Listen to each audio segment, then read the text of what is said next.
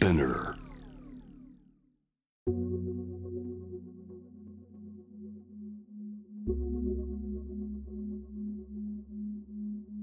藤原信也新東京漂流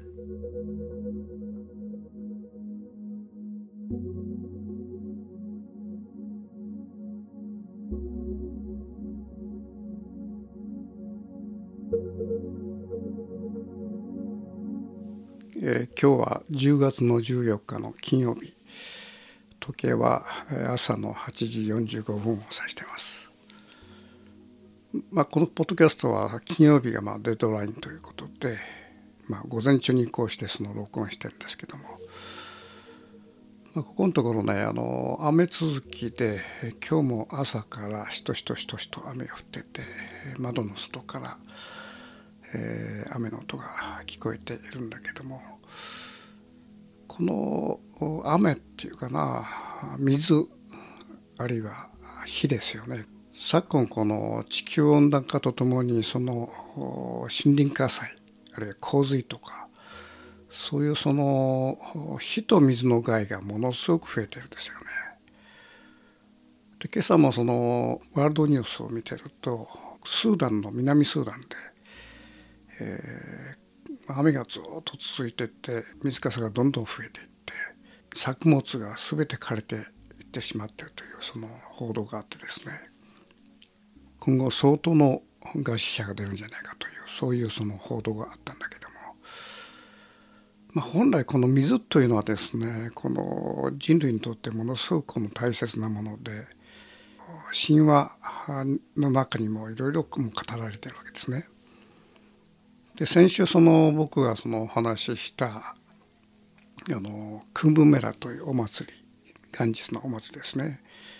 これもそもそもあの水の祭りなのね。でクンブというのは水がめメラというのは祭りという意味でこのクンブメラの祭りは元日の上流のハリドワールというとことその中流域のえー先週お話ししたアラハバードというところで6年おきに開催されると。ということは1箇所につき12年おきということで、まあ、12年というとまあ人生の中で5回か6回あるかどうかという非常にこの長いスパンの置いたそのお祭りなんですよね。開催期間は約2週間。その2週間の間にやってくる祭りに来る人々が約1億人に近いという、まあ、世界これ本当最大の祭りなんだよね。この世界最大のお祭りが開催される、えーハリドワールとアラバードはそもそもその神話の中でですね、えー神があの不死の妙薬を叩いた水を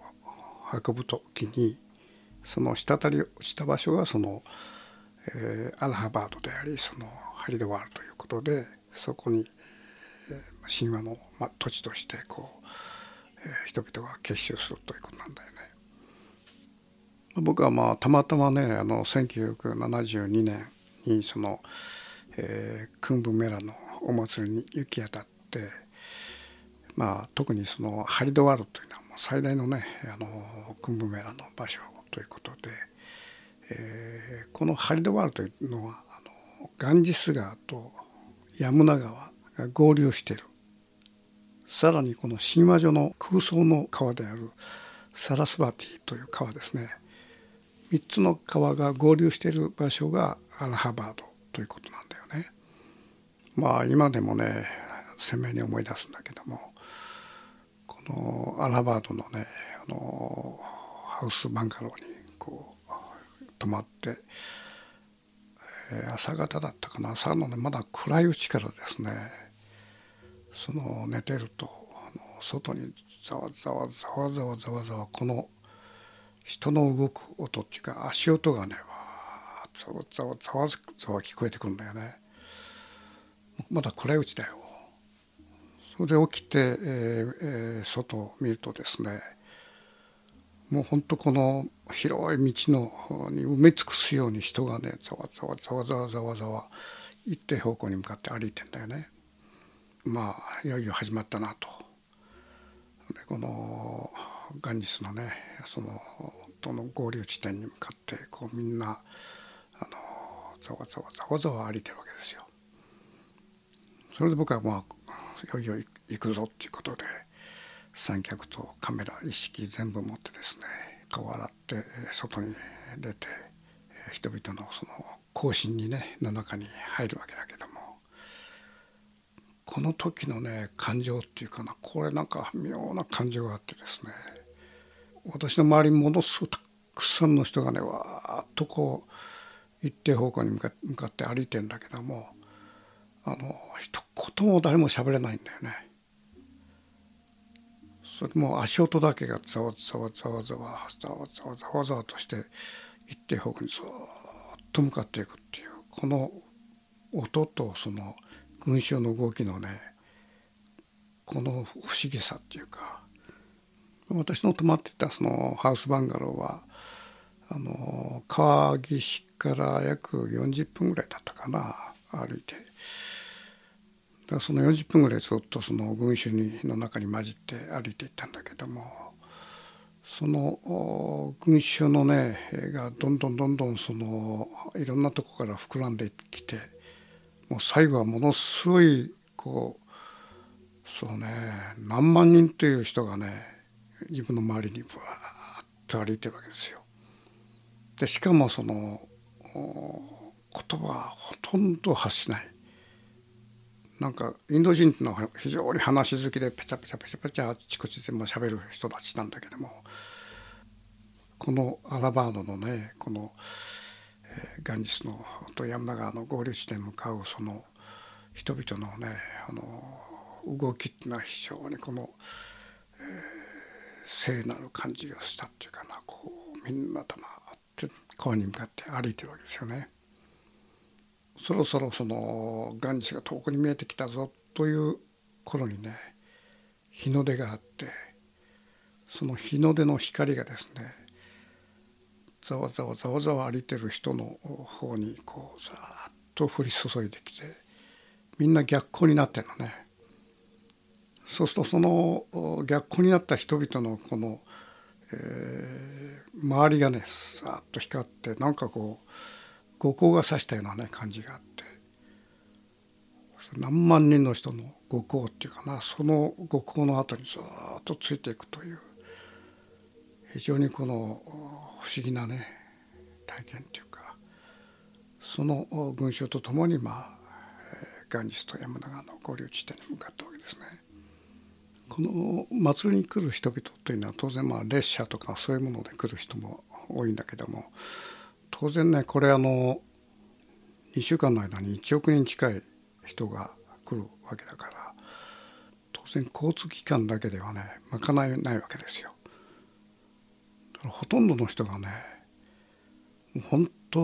100キロ200キロ300キロ400キロ遠くからね歩いてくるんだよね。だからこの僕がその足音を聞いたそのいよいよそのえー、アラバードの川が近づいてきているその地点っていうのはもう何日も歩いてきた人が最後のね、えー、来た人の最後の足音っていうかだからそのいわゆる何日も何日も何日も歩いてきた最後の最後にいよいよその、えー、ガンジスが近づいてきたというその感動だよね。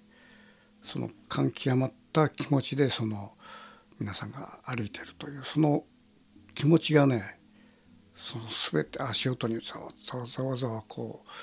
う、えー、まあ、いわゆる行進だよね。こう聖なるものに向かって歩く行進の音っていうかそれがまあその足音だったわけだね。まあそれほど膨大なね人々が集まる祭り。ただこの2週間後にはすっと終わって全ての人がもう帰っていった後のそのアラハバードのね川岸っていうのは本当にこう静かだったというかいわゆるコントラストがねこう静けさとこう祭りのこのコントラストっていうかなそれがあってですねその時のそのガンジスの風景っていうのはまあ非常にこの鮮明にこの覚えてまあそんな中で先週お話したようなそのガンジスのと山名川の合流地点の中州で、えー、犬が人間を食っているという死に出会わせたわけですね。僕はねこの犬が人間を食ってるあの人人ですねこれはひょっとしたらその、まあ、1億人近い人がねここに来るわけだから当然その中でねあの死ぬ人もおそらくいたと思うんだよね。ひょっとしたらその祭りの中でねお亡くなりになった方がひょっとしたらあの屍だったかもしれないなというふうにふと思うわけだよね。それでですねあの僕はその犬の人間食ってるシーンを最初はその三脚を据えて、まあ、30メートルぐらい遠くからですねあの500ミリのあの望遠レンズで狙ってたんだけどもそれを何カットか撮った後にちょっとあの近づいて撮りたいと。望遠じゃなくてその体ごと近づいてそのあのシーンを撮りたいということで三脚をそこに置いてですね、えー、カメラを取り外してそれから、えー、望遠レンズもそのバッグの中に入れて、えー、カメラに28ミリの広角レンズをつけたんですね。ということはその28ミリっていうのは広角だから相当近づかないとその、えー、画角の中にその被写体が入らないということでまあ今考えるとある意味で無謀だったと思うんだけども人間を食ってる犬の方にこの歩いて近づいていったんだよね。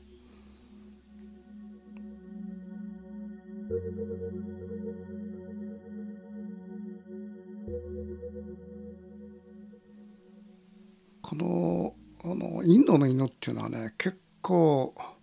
やばくてですねあの街中とかあちこちにもねあの犬の野犬っていうのはゴロゴロしてんだけども大体昼間はね本当にもうなんていうかゴロゴロゴロゴロ寝転んで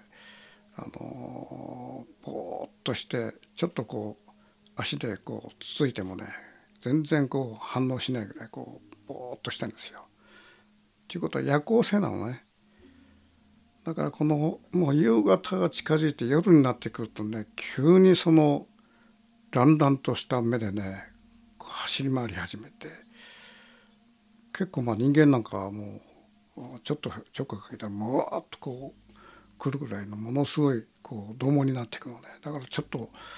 あのインドの犬っていうのはね昼間と夜の感じ全く違うんですよ。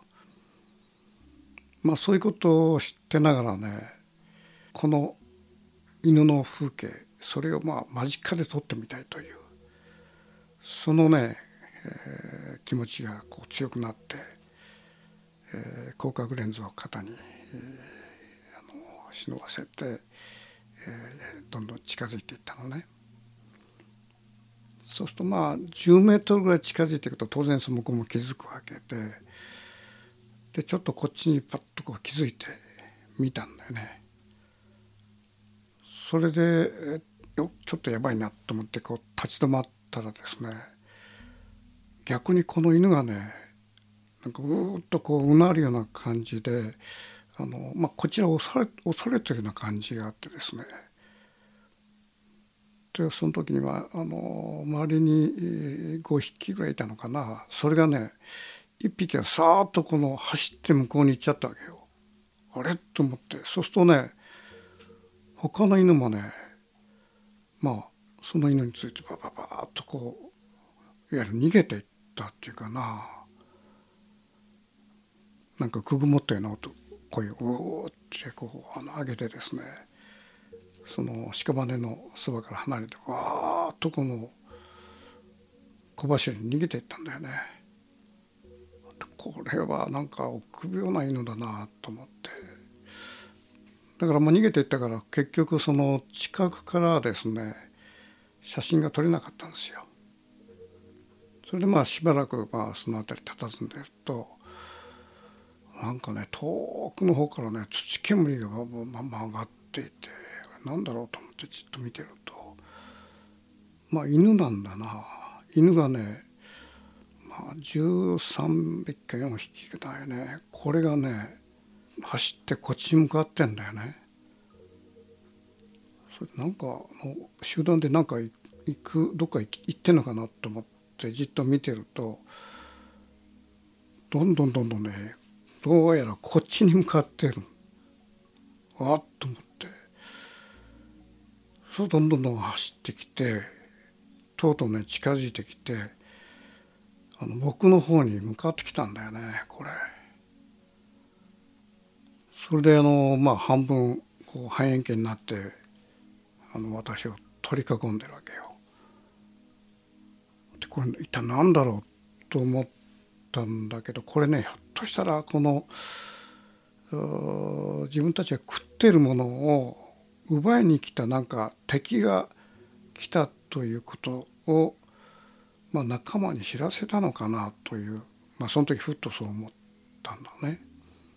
それで半径にこうずっと取り囲んでこうとなってるわけですよ。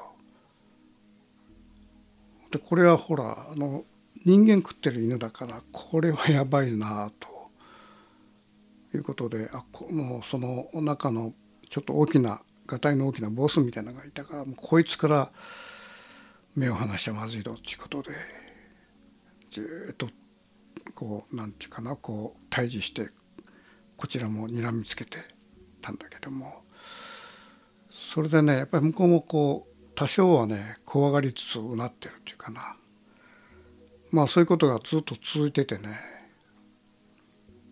これなんかあのなんか目を離したりあのなんかのきっかけに一気にこの襲いかかってくるんじゃないかっていうなんかこうなんか一瞬のやばさみたいなのを感じてですね。それであの手に持ってるカメラをねあの右手でこう投げる格好をしてずっとこうあの立ちすくんでこうボスの顔じっと見てたのね。ただその時にそのこれカメラを投げるとこれカメラが壊れてこの今後仕事にができなくなってしまうなという妙なねあの冷静な感情がパッと浮かんでですねそれでこれカメラ投げちゃまずいと。でふと下を見たらね結構ねあの人間の骨がね散らばってたのね。それでその近くにあ一番まあ足元の方にあったのが頭蓋骨でねあこれをちょっと投げるあの球にしようっていうことでゆっくりそのしゃがんでその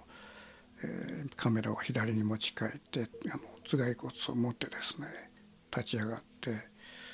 それでその頭蓋骨をずっとこの投げるふりをしてじっとこの両者がね立ち進んでるっていう状況が生まれたわけね。でまあこれねあの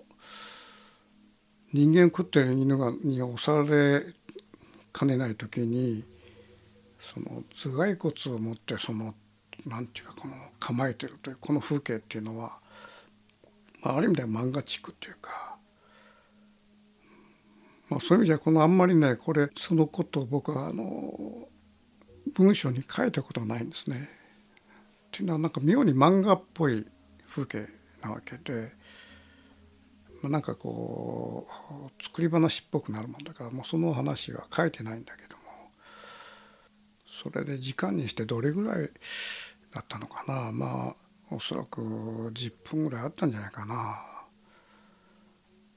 そのままねずっと両者が立ちすくんでてこうなってる状況っていうのはこのまま何かのきっかけで襲いかかられるんじゃないかというそういうこのある種の危機感っていうかなそういうのを感じたもんだからまずいなという形で立ちすくんでたんだけどふっとね思ったのその時に思ったのはあ自分の後ろに川があると。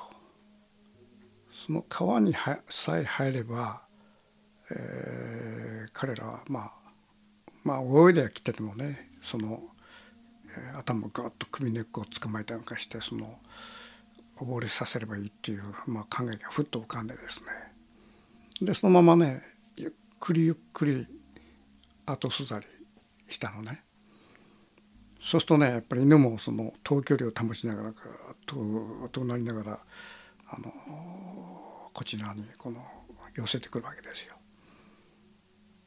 それでゆっくりゆっくりガンジスの水の中に入って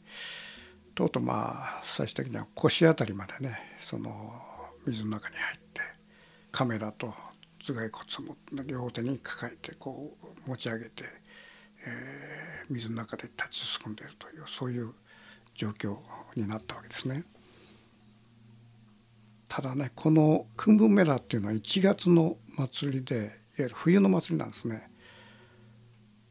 ということはね結構あのインドもね冬になると結構寒くてですね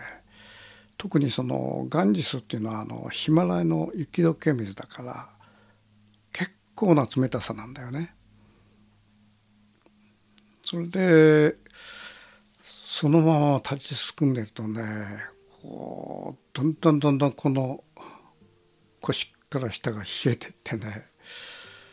もう相当ねこれちょっとやばいぞっていう感じになってきてね。犬はまあ当然ねその水に入ってこずに水辺まで押し寄せてきてうーんとこうなってて。でそこでねなんかこの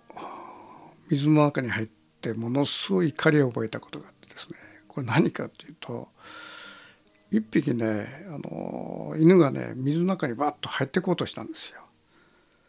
そうするとね、まあ、ちょっと親玉みたいな犬がねその犬をねものすごい剣幕でわーってこの噛みつく噛みつくような勢いでね追っ払ったのね。でこれ何かっていうとその時あっと思ったんだけどこれはねあの私のことを餌だと思ってるわけね彼らは。それで一匹の犬が出し抜いて私の方にこう寄せていこうとした時にこの餌は俺のもんだみたいな形でうわーっとこのうなって追い払ったのね。まあその時にね初めて自分の立場っていうかなこいつら俺の餌と思ってるとその時にものすごい怒りを覚えてね一瞬この骸骨を投げそうになったんだけどこれまあととりあえず投げちゃまずいと。だから下半身は冷えてくるなその上半身でものすごい怒りを覚えてるって変な状況があってですねただその怒りを覚えたことっていうのはねすごくこの生きる上で今考えると役立ったんじゃないかと。っていうのはまあ怒りを覚えるっていうことはまあ体のねのなんちゅうかな温度が多分上がってるんじゃないかと思うんだけどね。まあ、そういう状況の中でまあまあ本当にこの凍え死ぬんじゃないかっていう時にそのむしろその、えー、怒りを覚えたことでなんかこう一瞬立ち直ったみたいなとこがあってですねでそうこうしてるうちにね急にね犬がふわーっとね何か遠くの方に何かあったかのような形でねなんか一気にさーっと向こうにも走っていったのね。これなんだろうと思ったんだけどこれやって助かったと。ということでね遠くにま犬が行ってしまった後に、えー、ゆっくりこの岸の方に向かって歩いたんだけどこれがね下半身がかなりしびれててこう本当動くのにもうそうね20センチくらいかななんかいざるようにねあの岸の方に歩いていってそれでその水から出た時はねもう完全に下半身がいてついたような感じでね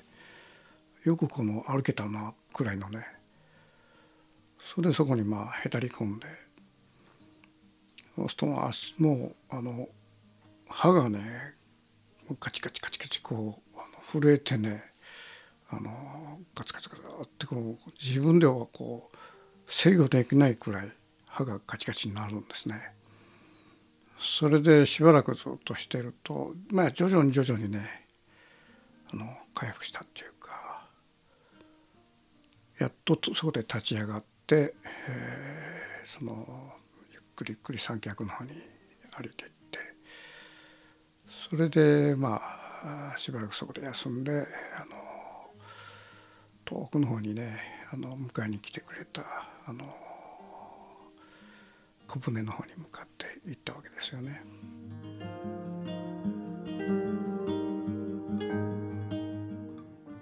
それでまあゆっくりゆっくり歩いてですねあの船のもやってる船頭さんの方に歩いていったんだけども、まあ、船頭さんっていうのは何がそこであったかって全く知らないわけだから、まあ、淡々とねこう僕のことを迎えてくれてあのその人がねなんかその時に思ったな。この世の人がそこにいるという。なんかあの僕は別の世界からねあのこの世の人に会ってるんだなというそういう妙な感情がねそこで見えばえてですね。それで船に乗ってその向こう岸までずっとこう漕いで船を漕いでいってくれてまあこのゆっくりゆっくり船が揺れてる中でなんか自分はね一度犬に食われて死んで戻ってきたんだみたいなそういう妙な感情がね 芽生えてあ一度俺は死んだんだと。それで犬が食って、えー、しまったから向こうに行ってしまったんだっていうのはななんか本当妙な感情がね生まれてねその向こう岸を見ながらあまたあこの世に帰っていくんだなと。そういうその本当不可思議な感情っていうかな、えー、そういうものを覚えながら徐々に徐々に近づいてくるこのこの世の岸辺っていうかな。そういうものを見ていたという。そういうあの時の一瞬のねと不思議な感情っていう今でもね体の中に残ってるわけですね。